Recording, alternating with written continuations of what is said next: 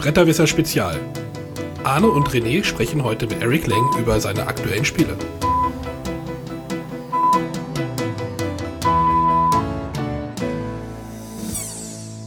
Wir sitzen hier mit äh, Eric Lang, äh, der sich dankenswert bereit erklärt hat, ein kurzes Interview mit uns zu führen. Wir sitzen auch vor seinem neuen Spiel. Wir werden das jetzt auch in Englisch machen.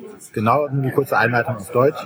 Von daher darf der Arne direkt jetzt mal umswitchen aufs Englische. Uh, yeah, we have here Mr. Lang. Uh, Guten Tag. I said English. Good day. Hello. um, yeah, you're look, you, you're a busy man right now. You have It is a very of, busy show. couple, more than a couple of games uh, right now on on the tables. It's true. Well, so it is a little bit of an optical illusion. Um, it looks like I've done 80 games in the last it- year, but we, we were talking about two hours ago about about like, that you have a lot of games right now on the here on the fair. yeah. So part of it is Or is it um, just coincidence? a little bit of it is that. So, uh, I mean, of course, I do work on several games at once, but not this many. Some games I work on get uh, because I work with a few different publishers. They don't coordinate their schedules, so some publishers fast track a game, some publishers take extra long on a game. Sometimes a game schedule ends up getting reslotted. So this year, I, I rather I probably shouldn't name exact games. So you know, one game got fast tracked really quickly. One game took a long time. Okay. Another game was slotted to come out the same show. So they just all all the games I worked on in the last two years basically showed up here. So then the next two years you have no game. That I thought that was true, but that's not true. So I got three more games coming out next year. Oh, So we are safe. it's not the bad thing, uh, the worst thing. No, no, no. I'm I'm very I'm blessed and happy to be doing this for a living. Yeah, we are sitting here on the on the table where uh, Arcadia Quest is set up. Mm-hmm. That's a mini- miniatures game. Uh, it's a board Oh, how game. would you- would you- It how is a would- board. It's an adventure board game. Uh, With it is- miniatures. it has lots and lots of cool miniatures in it. Um, Yeah. Of course, because every game done by Cool Mini or not has tons and tons of awesome They plastic. look so beautiful. Um, this game is actually an homage to uh, some of the old school uh, Games Workshop style ga- uh, campaign games where you could. Uh, where you could play these uh, cool campaigns that were uh, many sessions that are uh, interrelated and interlinked. Um, but I just wanted to do a very modern design take on it, make the sessions shorter, the, se- the play time shorter, more economy of rules. yeah, that's um, a, that's a trend. Shorter games, right? Absolutely. I mean, no, some people would like to uh, want want to play four hour long games, but Not me. me neither. Uh, that's so my I basically took my short attention span and applied it to a classic old school of design, um, and uh, I also took a lot of my trading card game background um, and made it made the uh, the way the interactions work in this to be very card based. Um, you'd recognize like the style I think if you play some of my card games, Yeah. um, and so essentially this is the adventure game that I want to play, and hopefully the market agrees. Yeah, Re- René took a took a copy of Copy. it, and he's pretty excited. And it's very heavy.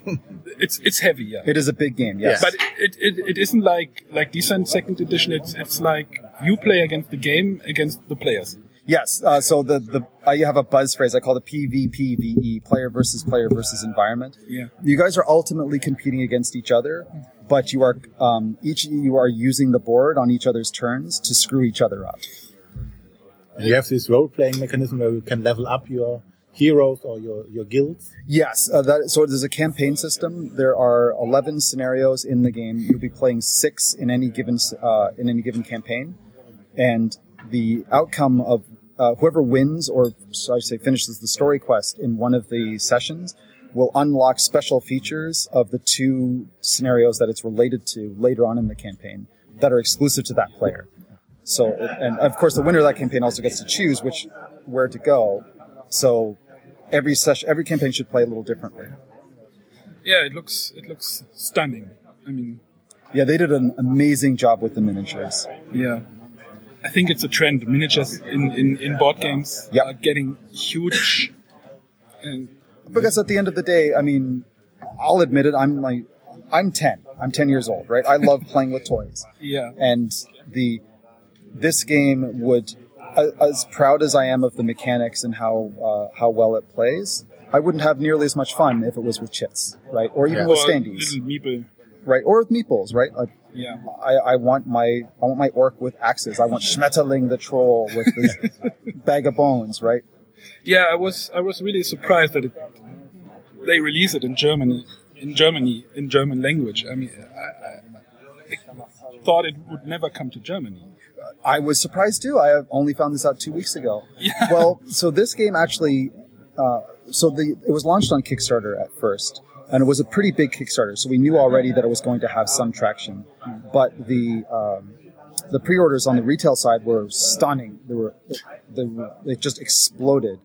Uh, and Asmodee played this last year, actually at this show. We played it with the guys at Asmodee, and uh, I wasn't, I didn't have a chance to see what their reaction was, but apparently they really liked it and they picked it up. Yeah, Um, I think this game will do pretty well here. It is a little bit more. I wouldn't say it's more Euro, but it's because I mean there's a fair amount of luck in it, right? Um, but it is controllable luck, and uh, but the the economy of mechanics is a little bit Euro. and there's competition. I mean, There, there's competition, and there's yes, and you kill you do kill each other. However, um, e- everything in the ga- everything about the game system is set up to re- uh, positively reward instead of negatively reward. So when you die, you come back right away, but it gives a positive reward to one of your opponents. that's great. Um, So- and the game actually is also also encourages you to pick on different people at different times because the quests uh, re- you have to finish three quests, and the first one of the quests is to kill somebody from an opponent. The first person to finish a quest gets bonus gold. Yeah. So once somebody has killed, say one of your players, then nobody else will get the bonus by picking on you. So they want to go somewhere else, otherwise they're hurting their own victory. yeah, it sounds sounds really good, and I'm want to know what René thinks about it, and he will talk about it in the podcast. Yeah. Hopefully, Yeah. uh, but let's talk about the other games that you have here on the trade fair. Sure. Um, you might have to tell me because I'm, I haven't seen too much of the, the hall. I know I've, the Conquest is here, Warhammer Conquest. Yeah. Uh, I just saw XCOM, which Yeah. also surprised me. that surprised me too. We we talked about with another blogger about XCOM like ten minutes ago, and he he played it already this morning. you played it already. Well, wow. I mean the prototype version, some kind of prototype, but he said Okay. it looks looks amazing. I am very excited about XCOM. I'm, I will, I'm a little scared um, because, it Because is. of the expectations, well, it's very new, right? We're, we're trying a f we're trying some new things, and Mm-hmm. it's that was the goal. That was what made me excited about it in the first place. But yeah, it's whenever you try new things, right? There's there's a big there's big degree of risk. The market could always say we don't agree with you, but um, I, I love that FFG took the the uh, like they're the market leader right now in this type of game, but they still take risks like this. Yeah. yeah, it's it's new thing like like new Neuland in German. Neuland, yep, yep, uh, frontier territory. frontier territory. It's everybody everybody's figuring out how to do, how to make it like what to make with the with the new technology and what, what will be possible and In Germany also the publishers are trying to figure Yeah. out how to use Implement the new de- smartphones. devices right? with board games. Well, I think ultimately with XCOM, the the thinking behind XCOM wasn't exactly how do we incorporate devices. It was how do we use technology that everybody has to enhance the board game play. So it was very important that for XCOM that we were making a board game, right? The, ga- the game is supposed to be about above the table play. It's supposed to matter that you and a bunch of your friends are sitting at the table. Um, we didn't want to make a computer game with pieces. yeah that's So- that, that's the danger That's the danger, right? So Make- basically the, the design goal of XCOM was to make a game that really to make a cooperative game about about arguing about how to win with your friends uh, uh, using a medium heavy game, Mm-hmm. and the app turns it into a medium light game because it handles the administration The and hand- the puts the time handling. pressure on you. the handling is But the fact that you're using a board, the fact that you're moving plastic around, the fact that the AI is only this cold, distant threat in the background that one player only gets to pay attention to is that all comes together, I think, to make the board game experience m- about like limited communication yeah and uh, and tension between players, even though you guys are trying to go for the same goal. yeah i'm i'm excited about for this i mean i, I played xcom like 15 years ago the original the Me too. pixel Me too. pixel art And Enemy Unknown. I'm a big fan of the franchise. I just hope you weren't expecting a squad based game because that's not what this is. Yeah, but uh, can you say when it will be out? I have Or- or- no or idea, you- unfortunately. oh, Okay. Um, I was surprised to see it here. okay, that, that's I mean, it should be this that's year. interesting. It should. Well, as a designer, I'm not like, I'm not so much in tune with the release schedules. I just Yeah. I can't keep up. So I know generally when things are expected to be out. For example, I was surprised to find out that Dice Masters is out here in Germany. is it is it in German? Uh, as Oh. far as I know, it is being localized.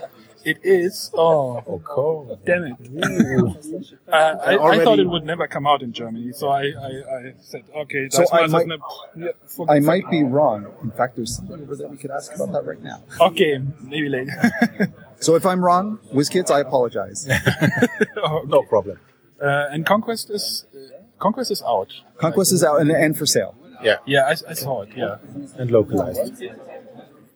And yes, and localized. That's true. Yeah. That's true. Um, that's another one that I was very. Uh, I mean, I finished the design of that game a year ago, so this is.